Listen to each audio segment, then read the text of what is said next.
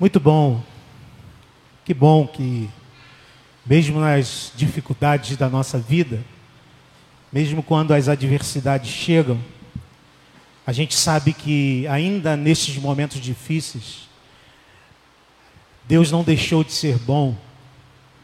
A sua bondade ainda se manifesta, inclusive nas lutas e dificuldades que nós vivemos na nossa vida. Essa música tem um pouquinho a ver com o que a gente vai falar hoje.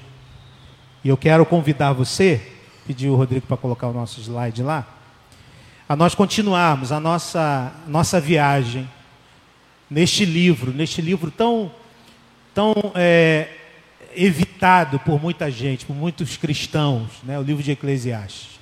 E nós temos visto por quê? Porque o livro de Eclesiastes é um livro em que o pregador, ah, muitos dizem que foi Salomão, o pregador, este sábio do passado, ele está olhando a vida, a vida como ela é, a vida nua e crua. Ele está na busca por felicidade, na busca por sentido da vida. E ele está a cada momento, e temos visto a cada semana, que ele está buscando esta felicidade, este, esta satisfação. E ele não está encontrando, ele já tentou nos prazeres da vida, ele já tentou no dinheiro. Salomão era riquíssimo, experimentou isso. Ele tentou no trabalho, nas realizações, ele tentou nas artes, ele tentou é, através é, de amores, de afeto. Ele está tentando encontrar esta felicidade. E nós temos visto que ele não tem encontrado, não tem encontrado, senão tem nos dado pistas de que ele entende que neste mundo debaixo do sol não é possível encontrar a satisfação real da nossa existência e, portanto, só podemos encontrá-la naquilo que está acima do sol. E nós temos então feito esta esta leitura do Eclesiastes apontando para Cristo como aquele que pode de fato satisfazer o nosso coração. Hoje eu quero, nós vamos dar um pulinho Tá, o pulinho do capítulo 6. Por quê? O capítulo 6 é um capítulo que ele resume os anteriores. O capítulo 6, ele fala justamente desta incapacidade das coisas de nos satisfazerem.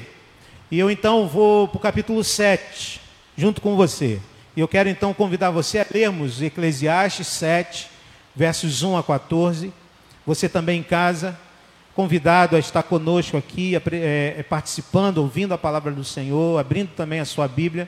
Eclesiastes 7, 1 a 14. Vamos fazer a leitura bíblica.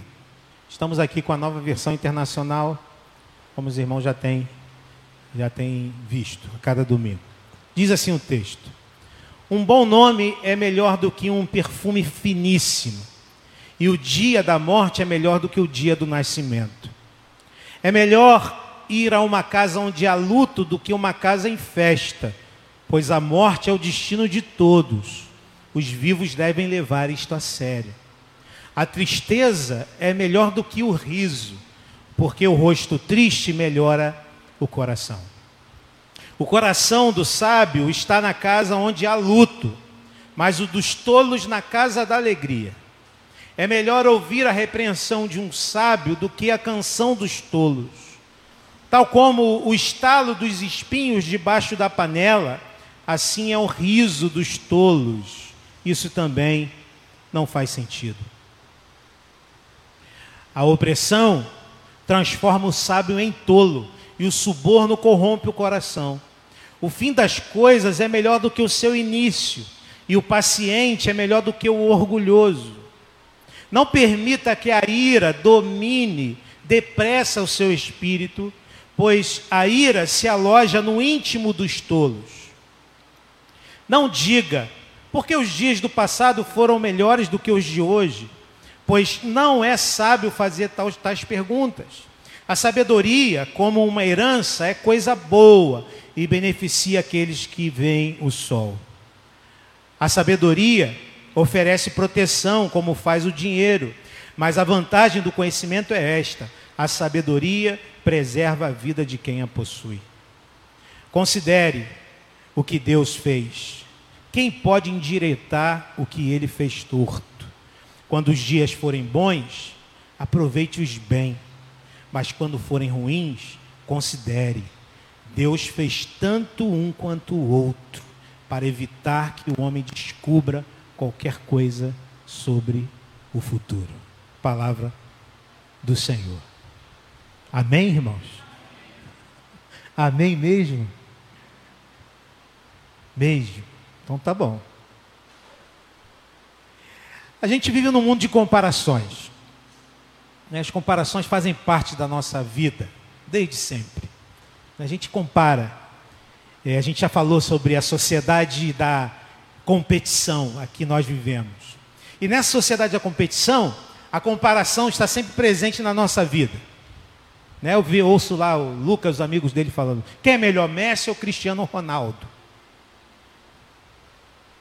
Quem é melhor, Messi ou Cristiano Ronaldo?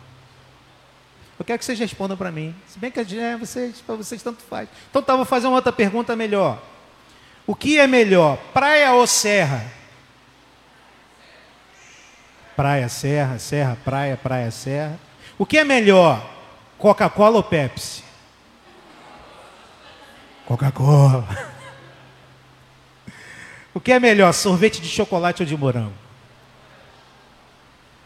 Morate. Eu vi morate. Morango, chocolate. O que, é melhor, churrasco ou feijoada? Feijurrasco. As respostas vão depender. As respostas vão depender do gosto. As respostas vão depender das perspectivas utilizadas daqueles que as respondem, né? Por exemplo, se eu perguntar o que é melhor, o que é melhor, morrer rápido ou morrer devagar? O que é melhor, uma vida com sofrimento ou uma vida sem sofrimento? O que é melhor, uma festa de aniversário ou um funeral? O que é melhor? Se nós respondêssemos essas perguntas, uh, nós facilmente responderíamos algo muito diferente do que o que o pregador falou aqui no texto, embora tenhamos dito amém. Muito provavelmente responderíamos algo diferente. Aqui a gente precisaria de fato definir melhor o que significa o que é melhor. O que significa isso? O que é melhor? Porque a sabedoria bíblica muitas vezes não nos é natural. A sabedoria bíblica não nos é muitas vezes natural. O pregador, então, irmãos, nesta noite vai nos desafiar a repensarmos melhor sobre o que é melhor, para que a gente saia de um senso comum, para que a gente avalie melhor o que de fato é melhor para a nossa vida. Em resumo, o pregador ele vai ensinar que esse mundo é enganoso e à luz da eternidade as coisas funcionam diferente. O que é melhor é definido pela Escritura. Vamos repetir esse resumo?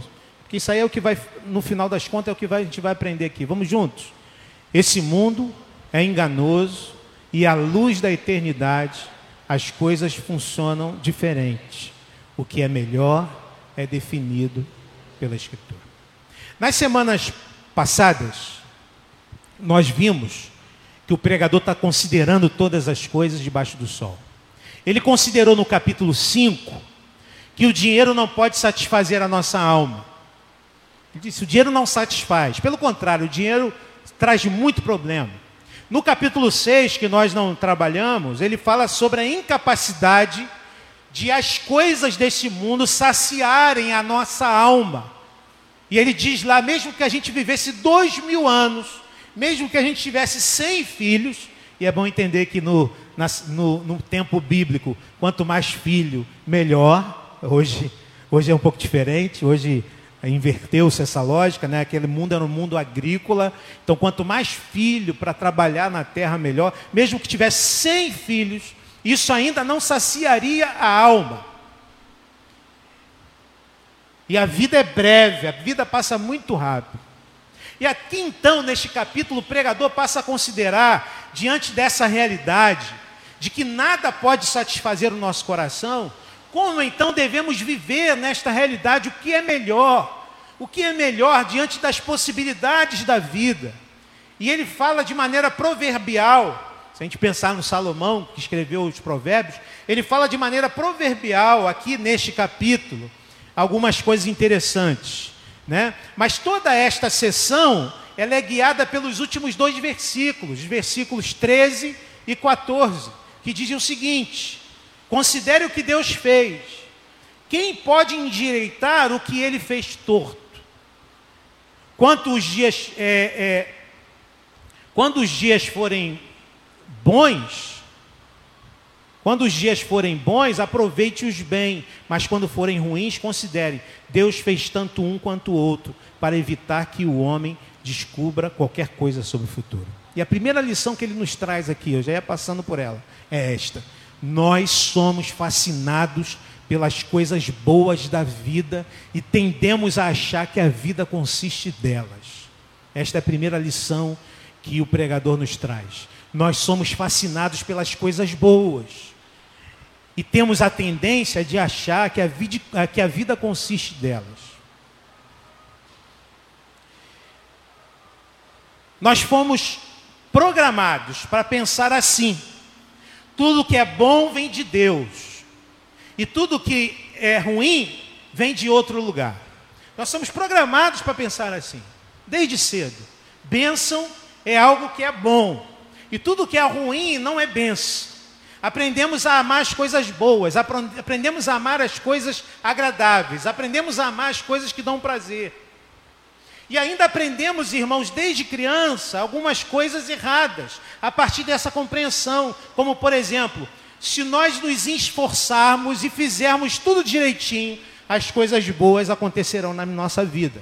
A gente aprende isso também desde cedo. Que se a gente fizer tudo direitinho, se a gente se esforçar, tudo vai sair bem. O problema é que este pensamento gera frustração.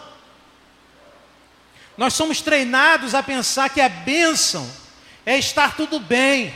Nós somos treinados a pensar que a bênção é ter dinheiro. Nós somos treinados a pensar que a bênção é ter saúde. Que bênção é o emprego dos sonhos. Nós somos treinados a pensar assim. E é assim que as pessoas dentro do senso comum pensam sobre bênção. Mesmo fora da igreja, mesmo as pessoas que estão fora da igreja pensam. Tem, tem, dentro da música brasileira, há um compositor muito conhecido, Vinícius de Moraes, que ele compõe uma música chamada O Samba da Benção. E ele, ele compõe, o início da música é o seguinte: é melhor ser alegre do que ser triste. Alegria é a melhor coisa que existe, é assim como a luz do coração. Essa ideia não é somente das pessoas fora da igreja, mas também dentro da igreja. Esse, é, é, essa ideia tomou conta de uma teologia torta, que ensina o seguinte: se as coisas estão bem, estamos sendo abençoados, e Deus nos ama. Caso contrário, se as coisas vão mal, Deus não nos ama e nós estamos sem a benção. E nós não somos tão treinados a pensar como o pregador está ensinando aqui. E ele está dizendo o seguinte, irmãos: tanto o dia bom como o dia mau vem de Deus.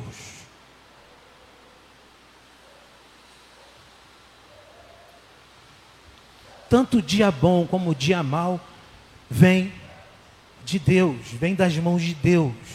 E nós não ensinamos isso, por exemplo, aos nossos filhos. Hoje tem aqui o Heitor para a gente conhecer. Né? A Graciele e o Kennedy tem aí o, grande bênção de agora poderem ensinar seu filho, né, é, criá-lo, ensiná-lo nas escrituras sagradas e precisamos ensinar desde os, desde os nossos filhos desde a terra infância, da terra infância. Das mãos de Deus vem o dia bom, mas também das mãos de Deus vem o dia mau. Nós não ensinamos muitas vezes aos nossos filhos e ficamos às vezes sem entender porque quando eles crescem, e percebem que isso não é verdadeiro, e percebem na vida que isto não condiz, não se condiz com a verdade. Eles abandonam a fé justamente porque foram enganados acerca do Deus dos seus pais. Jovens que se rebelam contra Deus porque aprenderam que somente as coisas boas vêm de Deus. Portanto, se coisas ruins acontecem, portanto, se eu tenho problema na minha família, portanto, se eu passo por dificuldades, algo está errado. Irmãos, o mundo não é essa coisa bonitinha. onde aquele a quem Deus ama navegará sempre águas tranquilas. O mundo é essa mescla de coisas boas, mas também de coisas ruins, e nós navegamos, às vezes em águas tranquilas, às vezes em um céu aberto, uma paisagem bonita, mas também há dias que nós navegamos em tempestades terríveis. E Deus faz com que isto aconteça. Nós vivemos num mundo caído, essa é a realidade nua e crua que o, que o pregador pinta aqui para nós. Portanto, querido irmão, irmã, meu amigo que está na sua casa, duas maneiras erradas de ver o mundo são é, e ensinar os nossos filhos a verem o mundo são essas duas maneiras. Uma maneira é quando nós ensinamos o nosso filho que esse mundo é cão e dizemos assim: meu filho, você não deve esperar nada de ninguém. Você precisa conquistar o seu espaço sozinho. Já vimos que o pregador falou já que é melhor serem dois do que um. E muitas vezes nós, diante do mundo cão que nós vivemos, nós ensinamos os nossos filhos a andarem sozinhos. Mas o outro lado dessa história é esconder dos filhos. Esconder dos filhos que coisas desagradáveis existem e acontecem e que elas vêm da mão de Deus.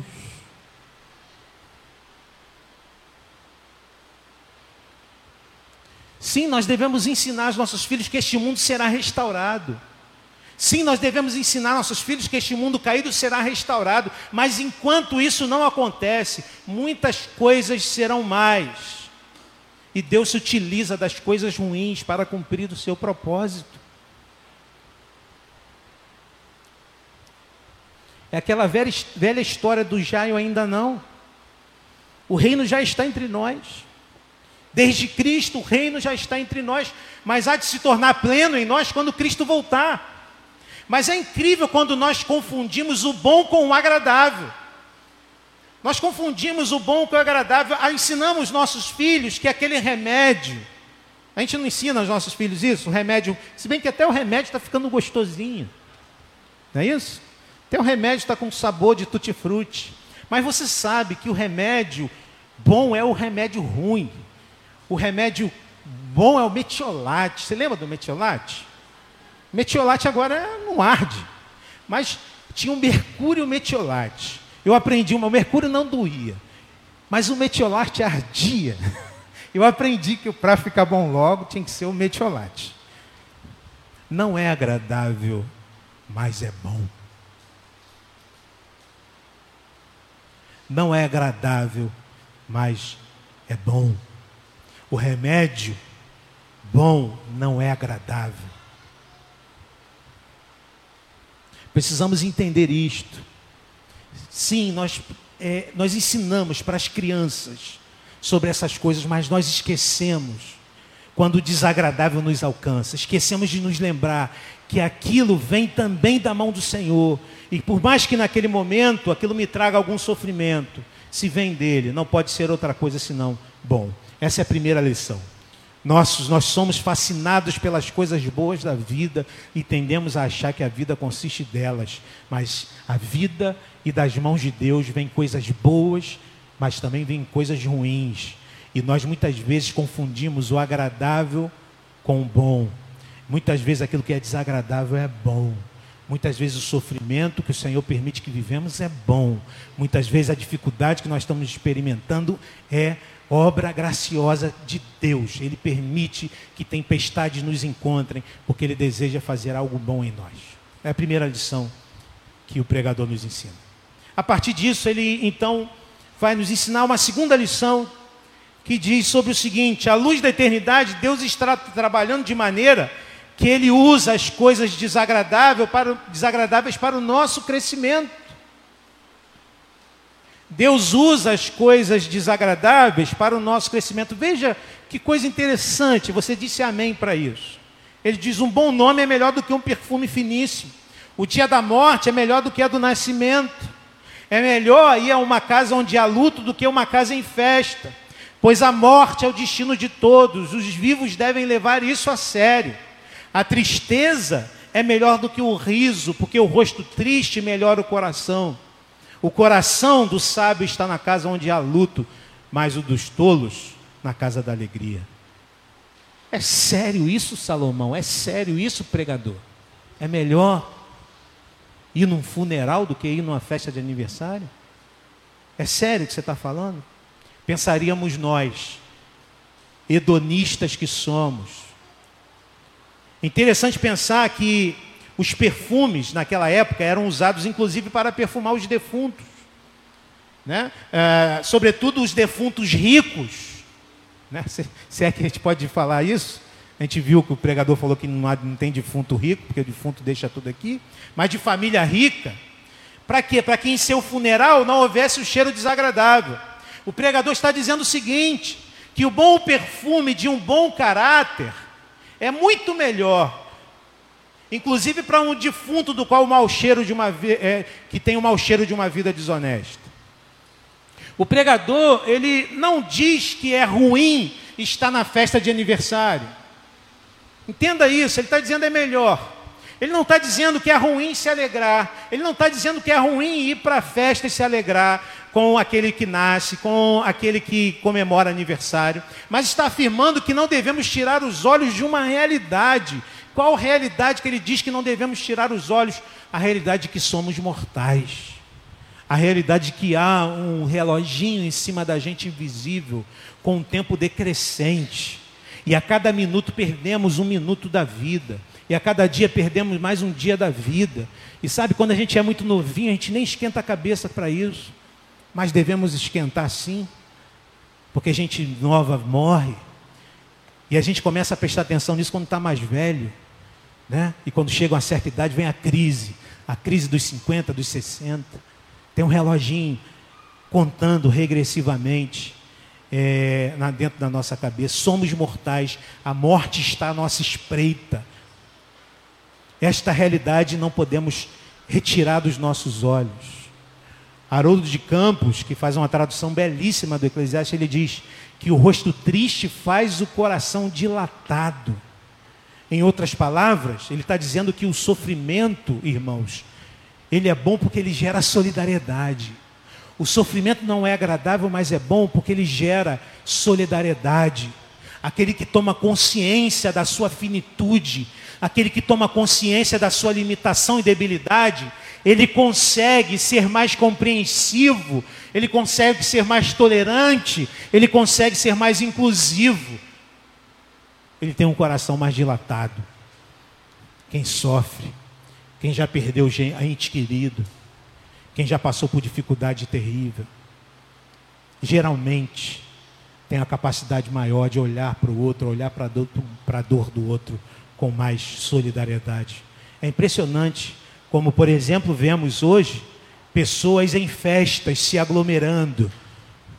Como nós vemos hoje pessoas em festas se aglomerando totalmente indiferentes à realidade de quase duas mil pessoas por dia morrendo no, no, no nosso país e de mais de 270 mil pessoas já mortas desde o início da pandemia. É, é impressionante como nós vemos que pessoas é, simplesmente querem, é, é, querem é, é, cegar os seus olhos para uma realidade. A vida é passageira, a morte está à espreita. Então vamos nos alegrar e vamos esquecer da realidade.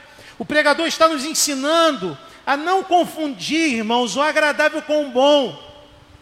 Estar num velório, ir no cemitério não é agradável. Não é agradável. Vocês sabem que eu já até me acostumei com essa história. O pastor está sempre nesses lugares. Né? Dois dias de ordenado eu fui fazer um sepultamento. Dois dias de ordenado. Foi a primeira coisa que eu fiz como pastor. É difícil, não é agradável confortar alguém que chora. A morte de um ente querido não é agradável. Mas nós precisamos encarar a realidade da morte mas nós precisamos encarar o fato de que um dia também morreremos, mas precisamos encarar o fato de que um dia também perderemos pessoas que amamos. E se isto é bom, embora não seja agradável, isto é bom, porque nos ensina a viver a cada dia aproveitando com toda a força, porque não sabemos quando chegará a nossa hora. Sim, eu aconselho as mães a levarem seus filhos, sim, aconselho. Não, muito pequenininho talvez não, mas quando ele já começa a entender as coisas, a levá-los e a explicá-los sobre a realidade da, da morte, sobre a finitude da vida, sim. Ir à casa da alegria é bom, sim. O pregador está ensinando isso ao longo do texto, ele está dizendo: coma, coma, beba, aproveite do, do seu, do, do, do seu trabalho, coma, beba, se divirta. Mas há algo ainda melhor. E o pregador está falando, não é mais agradável, mas é melhor. Vá também à casa do luto. Melhor, porque nos ensina que a vida é poeira. Nos ensina que a vida é poeira. Ele continua, versos 5 e 6, ele continua dizendo o seguinte: é melhor ouvir a repreensão de um sábio do que a canção dos tolos. Tal como o estalo dos espinhos debaixo da panela, assim é o riso dos tolos. Isso também não faz sentido. Ele está dizendo aqui, mais uma coisa: é melhor a repreensão do que a canção. É melhor a repreensão do que a canção? É melhor a exortação sábia do que entretenimento raso? Será que é isso que ele está falando? Sim, ele está dizendo aqui os estalos de espinhos debaixo da panela. Isso, isso traz a ideia de acender uma fogueira com galhos muito fininhos. E o que acontece quando se acende uma fogueira com galhos finos? Logo o fogo se apaga. Logo o fogo se apaga. Mais uma vez, o pregador não está dizendo que não devemos nos divertir. O pregador, mais uma vez, está dizendo que não, não é que não devemos rir. Sorrir é bom nos alegrarmos é bom. Como é bom juntar os amigos, comer uma pizza e rir. Como é bom ver um filme de comédia, é, é engraçado e sorrir. Como é bom isso. E o pregador está dizendo: não, não é isso que eu estou falando. Muita gente pensa que ser crente é viver feliz, é viver uma vida de muitas tranquilidades, que não há momentos de dificuldade e choro. E essa ideia de uma vida sempre alegre, com uma vida boa, é um equívoco. O choro que procede, é, que procede da confrontação não é agradável, mas é bom. E nós sabemos disso, que o bom amigo é aquele que nos confronta, que o bom amigo é aquele que nos chama a atenção, que o bom amigo é aquele que nos chama no canto e diz: Você está errado que o mau amigo é aquele que está sempre dando tapinha nas nossas costas e faz, faz, contando piada para a gente rir e tornando a nossa vida muito agradável, mas isso não é bom. Bom é aquele que nos orienta, que nos admoesta, que nos adverte. Mas como irmãos, nós vivemos hoje num tempo em que ninguém quer se aborrecer, em que nós não queremos advertir e admoestar ninguém, porque as pessoas logo se aborrecem, porque as pessoas logo é, é, se, se, se entristecem e muitas vezes pessoas deixam de ser amigas das outras por conta disso. O pregador está dizendo aqui: ser admoestado não é agradável Tomar uma bronca não é agradável, mas é bom. Mas é bom.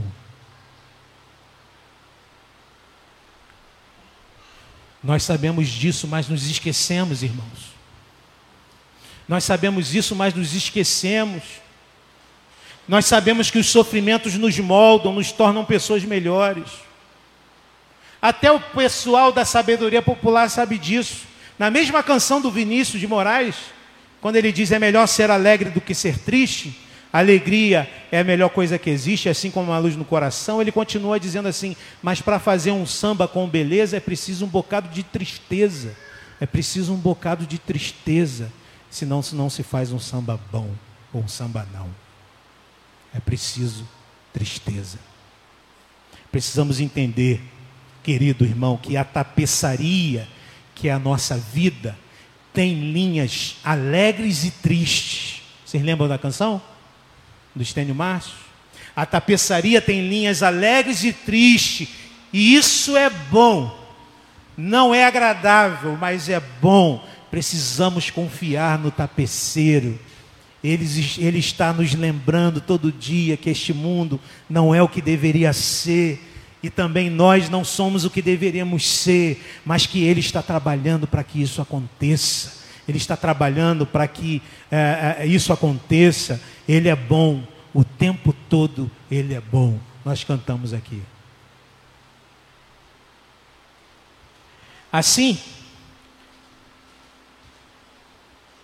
o pregador nos lembra da importância de termos um coração disposto a sermos instruídos um coração ensinável.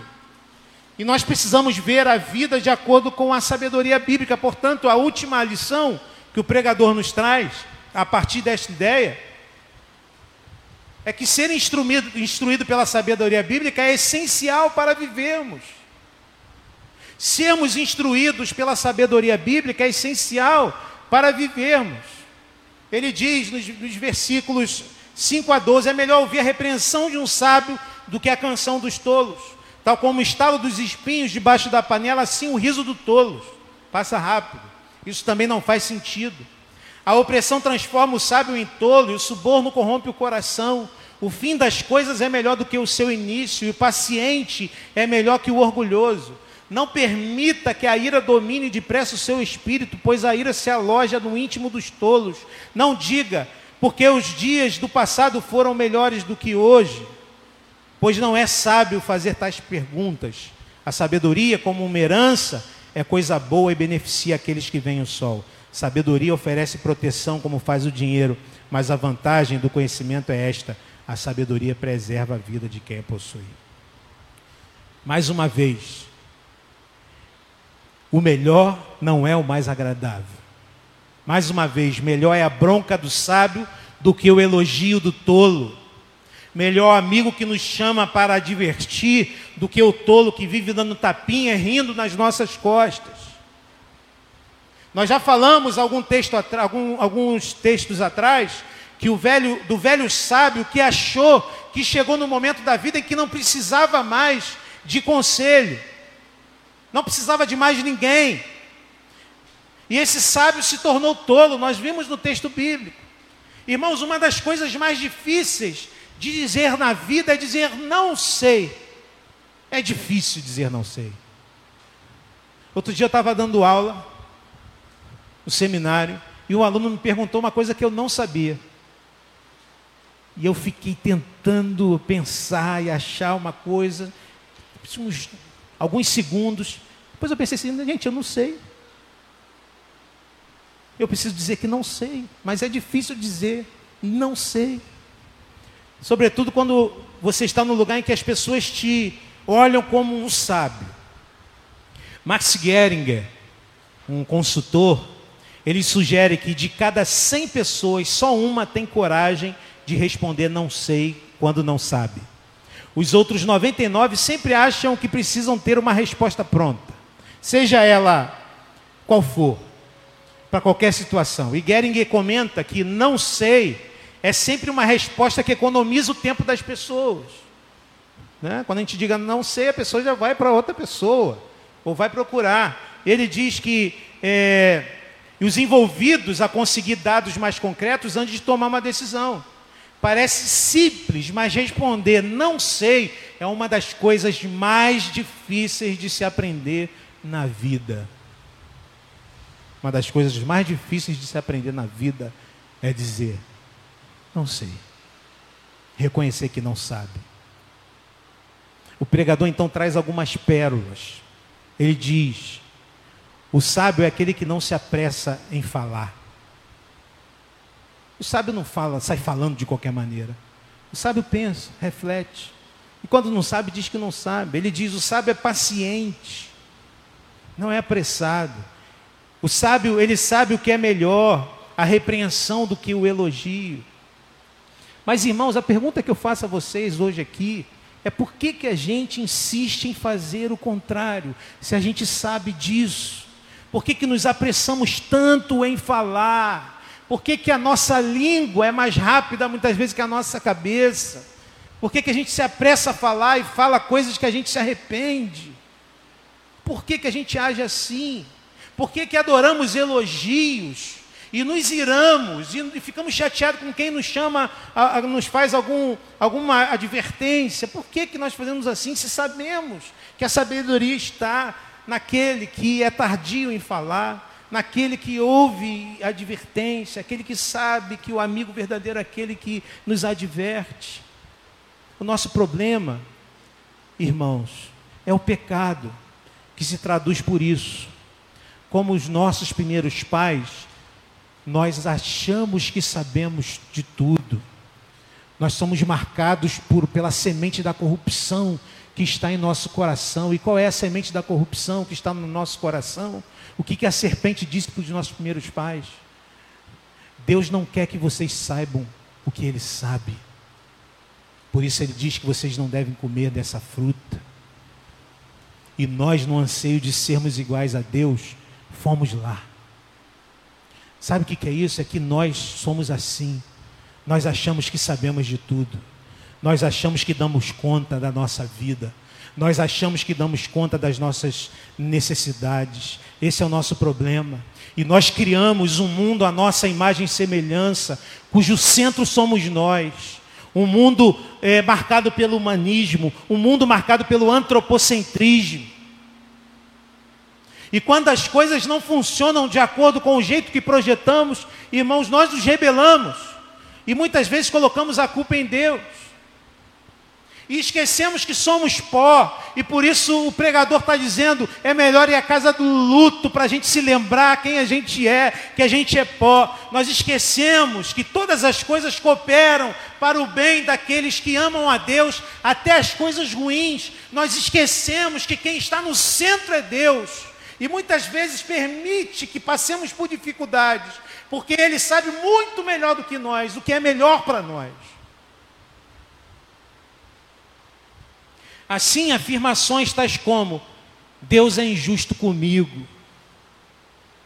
Afirmações tais como: tenho mais sofrimento do que merecia. Afirmações tais como: vou à casa de luto mais do que deveria. São afirmações de quem tem a pretensão de saber melhor do que Deus, o que é melhor para si.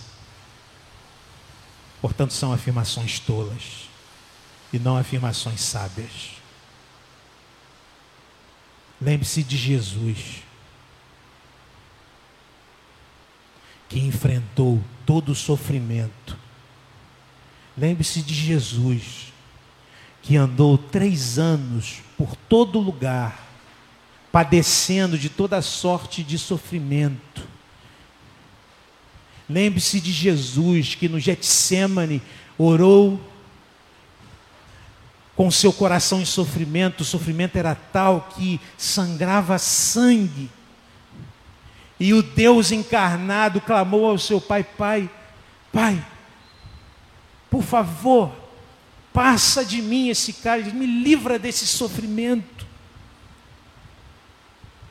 Esquecemos de Jesus, o próprio Deus que se fez um de nós e que sofreu a nossa morte e que sofreu o nosso sofrimento, que levou sobre ele as nossas enfermidades. Lembre-se de Jesus quando você estiver passando por dias difíceis. Lembre-se de Jesus quando você estiver sofrendo. Lembre-se de Jesus quando você estiver passando por momentos em que você se sente sozinho. E lembre-se de que Deus te dá sim dias bons mas também te dá dias maus. Versículo 14.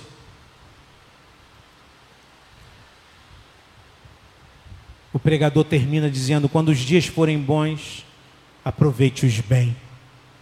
Mas quando os dias forem ruins, considere: Deus fez tanto um quanto o outro, para evitar que o homem descubra qualquer coisa sobre o futuro. Meu irmão, minha irmã, os dois dias, os dias bons e os dias ruins, são bons porque Deus os fez para que fôssemos a cada dia mais parecidos com seu filho. Lembre-se que os piores dias de Jesus nos proporcionaram a melhor sorte possível. Sorte que era impossível para nós Lembre-se, quando olhar para Jesus, que melhor é o dia da morte do que o nascimento, sim. No nascimento de Jesus, nós celebramos o Natal, e é o dia da nossa esperança, quando ele nasce numa manjedoura, trazendo esperança no nosso coração. Mas melhor ainda é o dia da sua morte, porque no dia da morte dele, tudo se consumou. E somente na morte tudo se consuma. Foi bom ele nascer, mas como foi maravilhoso que ele morresse na cruz do Calvário. Muito melhor foi a morte de Jesus para nós do que o seu nascimento. Melhor ainda é morrer em Cristo Jesus. E disse Paulo que ele considera isso lucro. O grupo Logos tem uma canção em que ele, eles eles cantam assim no final dessa canção: enfrentar a lida até chegar o fim, que será apenas o começo de uma vida, outra vida, e que vida, nova vida. Você conhece essa canção? Acho que é só a galera, a galera da antiga o Nilson ali já falou assim, eu conheço. A galera da antiga conhece essa canção do grupo Logos. Eu queria terminar esta palavra, cantando essa canção. Acho que ela não tem aí.